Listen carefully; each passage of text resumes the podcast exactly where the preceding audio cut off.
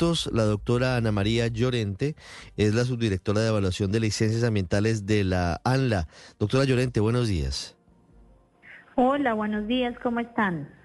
Bien, doctora Llorente, intentando entender por qué archivaron ustedes la ampliación de la autopista norte en ese tramo de la 195. ¿Cuáles son los motivos? Claro que sí. Bueno, pues yo escuchándolos previamente, yo quiero arrancar con, con una, un argumento fundamental y es que la ANLA es una entidad absolutamente técnica. Nosotros no tenemos nada que ver con decisiones políticas. Fuimos creados con ese objeto de que nuestra planta personal esté dedicada a evaluar estudios ambientales desde los componentes técnicos, bióticos, eh, abióticos y sociales. Entonces estas decisiones se toman sobre la base de la calidad de los estudios que nos entregan los solicitantes. En este caso, la decisión de archivo se ha tomado sobre la decisión de la muy pobre calidad del estudio de impacto ambiental que fue allegado en el mes de julio del año pasado eh, para el desarrollo de la ampliación de esta obra. Las motivaciones, yo eh, he venido eh, conversando con otros medios de prensa y lo, y lo expresamos ayer en nuestro comunicado. Eh, fueron 39 exactamente requerimientos que se hicieron, se subsanaron tan solo 14 de los 39 y le puedo decir que de los eh, 14 subsanados, eh, cuatro tienen que ver fundamentalmente con la ausencia de información rigurosa relativa a la conectividad hídrica y ecológica de los humedales Torca y Guaymaral. Humedales que, debo decir, son fundamentales para la conservación de la estructura ecológica principal de la ciudad. La estructura ecológica principal de la ciudad está compuesta por todas estas reservas, humedales, cuencas, parques distritales y demás que le permiten a la ciudad todavía tener eh, ecosistemas de alta biodiversidad, de manera que eh, esa fue la causal más importante. La segunda causal es que las Doctora Llorente, antes, antes de que usted de que usted siga explicándonos en materia técnica este asunto, eh, quiero quiero preguntarle de frente usted usted intenta una respuesta frente al debate que estábamos teniendo y entiendo que el trabajo de ustedes es un trabajo muy juicioso analizando lo que significa una obra y su impacto ambiental, pero también es evidente que, que se puede dar, se puede prestar para interpretaciones de otra índole, teniendo en cuenta que la ministra de Ambiente fue concejal de Bogotá hasta hace muy poco y ha tenido siempre una posición que va en contravía de este tipo de obras. Eh, ha sido una, una persona, la doctora Susana Muhammad, muy radical en contra de este tipo de construcciones.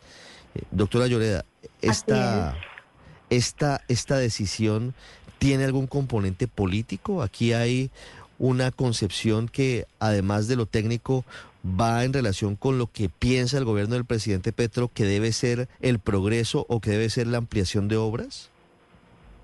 No, señor, no, le puedo responder con total contundencia que esta decisión no tiene ningún tinte político. La ANLA fue creada exclusivamente para decisiones técnicas, indistintamente que nuestra ministra actualmente y de la, y la cual nosotros hacemos parte del Ministerio de Ambiente, nuestro rol fundamental es la evaluación técnica. Tenemos más de 500, 1.500 profesionales que se dedican a trabajar desde la parte técnica. Es más, le puedo asegurar que más del 80% de los técnicos que trabajan acá vienen de administraciones anteriores. Entonces, eh, no tiene ningún tinte político. La, la lucha que ha dado la ministra Susana Muhammad por los humedales ha sido legítima, pero la decisión que hemos tomado está basada en la pobreza y en los vacíos que tiene el estudio de impacto ambiental que nos han presentado para este trámite. Esa es la razón fundamental por la que hemos tomado la decisión, entre otras razones que si usted me permite puedo explicar con más detalle. Sí, doctora Llorente, fíjese que quería preguntarle, profundizar sobre la fauna y la flora, porque muchos se preguntan qué es lo que intenta proteger la ANLA, qué hay allí que es el motivo de discordia o de preocupación, si usted lo quiere ver de esa manera ambiental, qué es lo que quieren proteger ustedes. Nosotros queremos proteger unos ecosistemas que fueron declarados ecosistemas de importancia internacional en el 2018. Existe una convención que se llama la Convención Ramsar, una convención a nivel internacional que protege ecosistemas de humedal, entre esos los ecosistemas de humedal urbanos. 11 de los 15 humedales que tiene la ciudad tienen esa connotación internacional y nosotros tenemos una obligación como distrito capital de conservarlos. Aunque el humedal Torque Guaymaral fue altamente afectado por la fragmentación de la construcción de la actual autopista norte, el, el, ecosistema humedal tiene una gran capacidad de resiliencia y es hábitat de cientos de especies de aves, de anfibios, de aves migratorias y aves endémicas, es decir, que solo se encuentran en esos ecosistemas. Es parte de los de los relictos o de los de las pocas áreas que quedan en la zona norte y en la sabana de Bogotá que tienen la capacidad de generar conectividad con los cerros orientales, con el sistema hídrico de la zona norte y con la y con la reserva Thomas van der Hamen. Entonces, cuidar estos ecosistemas que han sido altamente degradados en la sabana norte de Bogotá es fundamental para nosotros. Sabemos de la importancia de la, de, la autopista norte, de los problemas de movilidad, pero nosotros no podemos tomar decisiones en desmedro de la conservación de ecosistemas fundamentales para el distrito capital.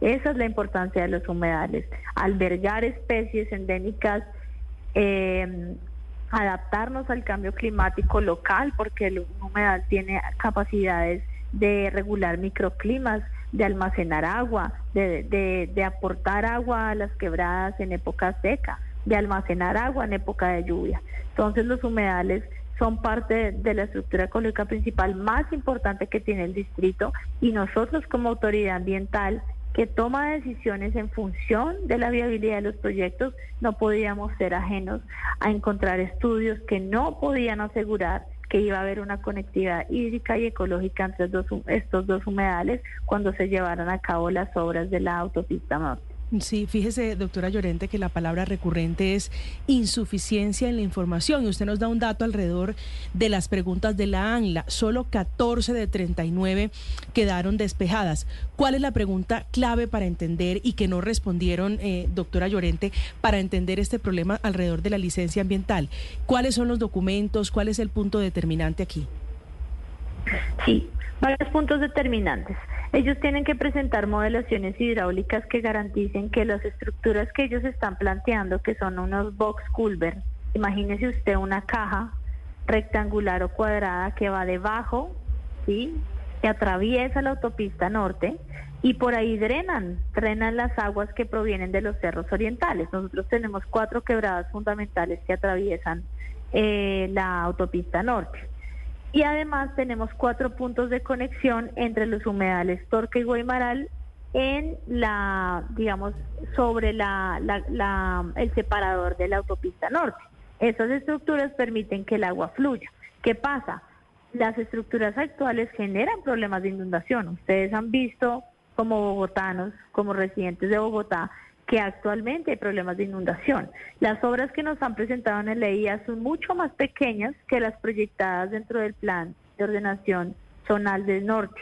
¿Qué es esto? Un plan que se estableció y se adoptó por el Distrito Capital para garantizar que las obras que se desarrollen en la zona norte de Bogotá garanticen ese flujo de aguas de oriente a occidente y puedan drenar al río Bogotá. Esa información de modelación hidráulica no es suficiente y no garantiza, no le permite a la autoridad garantizar que todo ese volumen de agua que proviene desde la parte oriental efectivamente va a transitar hacia la parte occidental. Entonces, es un gran riesgo, incluso la, el fideicomiso de lagos de Torca en su concepto nos dice que pueden haber problemas de inundación, justamente porque las obras que se diseñaron para el estudio de impacto ambiental que nos entregaron a nosotros son mucho más pequeñas. Es decir, las cajas por las que van a pasar los volúmenes de agua que vienen de Oriente a Occidente son muy pequeñas. Entonces, ese dimensionamiento se tiene que hacer en función del caudal que se estima que va a pasar por allí, caudales que han sido subestimados Y además eh, no se contempló, se entregó un estudio muy, muy pobre respecto a la conectividad ecológica, porque ustedes pueden asegurar que el agua pase por los box culver, pero ¿cómo pasa la fauna? Los humedales tienen una, una alta biodiversidad en términos de fauna acuática y fauna terrestre. Hay muchos, muchas especies que no tienen la capacidad de pasar y atravesar de un ecosistema a otro a través de un, de un box culver. Se necesitan otros tipos de, de obligaciones o de, o de acciones para hacer los pasos de fauna. Eso tampoco nos lo presentaron. Entonces, eso es fundamental para nosotros. Y otra cosa y, y, que, y que es fundamental, y lo he venido mencionando en todas las entrevistas, es que en toda la en toda el trazado desde la ciento, desde la calle 191 hasta la 245 allí hay una red una tubería de la red matriz del acueducto de Bogotá. La red matriz es el es el ducto que transporta el agua que consumimos los bogotanos. El concepto del acueducto de Bogotá nos informa que ellos no tienen el detalle de los proyectos y que sin ese detalle y sin esa armonización entre lo que se presenta en los estudios del acueducto y lo que nos presenta la concesionaria, ellos no van a emitir un concepto que denominan concepto de no objeción. Es decir, no hay objeción en el desarrollo de obras porque no va a impactar y va a proteger la red matriz del acueducto de Bogotá. Ese permiso no lo tienen. Es decir, que hay muchas muchas ausencias entre esos conceptos de nada más y nada menos del acueducto de Bogotá que pueden poner en riesgo el suministro de agua potable para la ciudad y súmele que dentro del plan zonal del norte ellos tienen unas dimensiones de unas obras completamente distintas que sí garantizan el flujo de agua que no fueron tenidas en cuenta por la concesionaria. Esos son básicamente los tres elementos fundamentales por los que nosotros tomamos la decisión de archivar, porque no podemos poner en riesgo ni la conservación de los ecosistemas de humedal, ni eh, que tanto la Secretaría de Planeación como el Acueducto de Bogotá hayan eh, emitido conceptos que van en contravía de lo que nos están presentando en el estudio de impacto ambiental.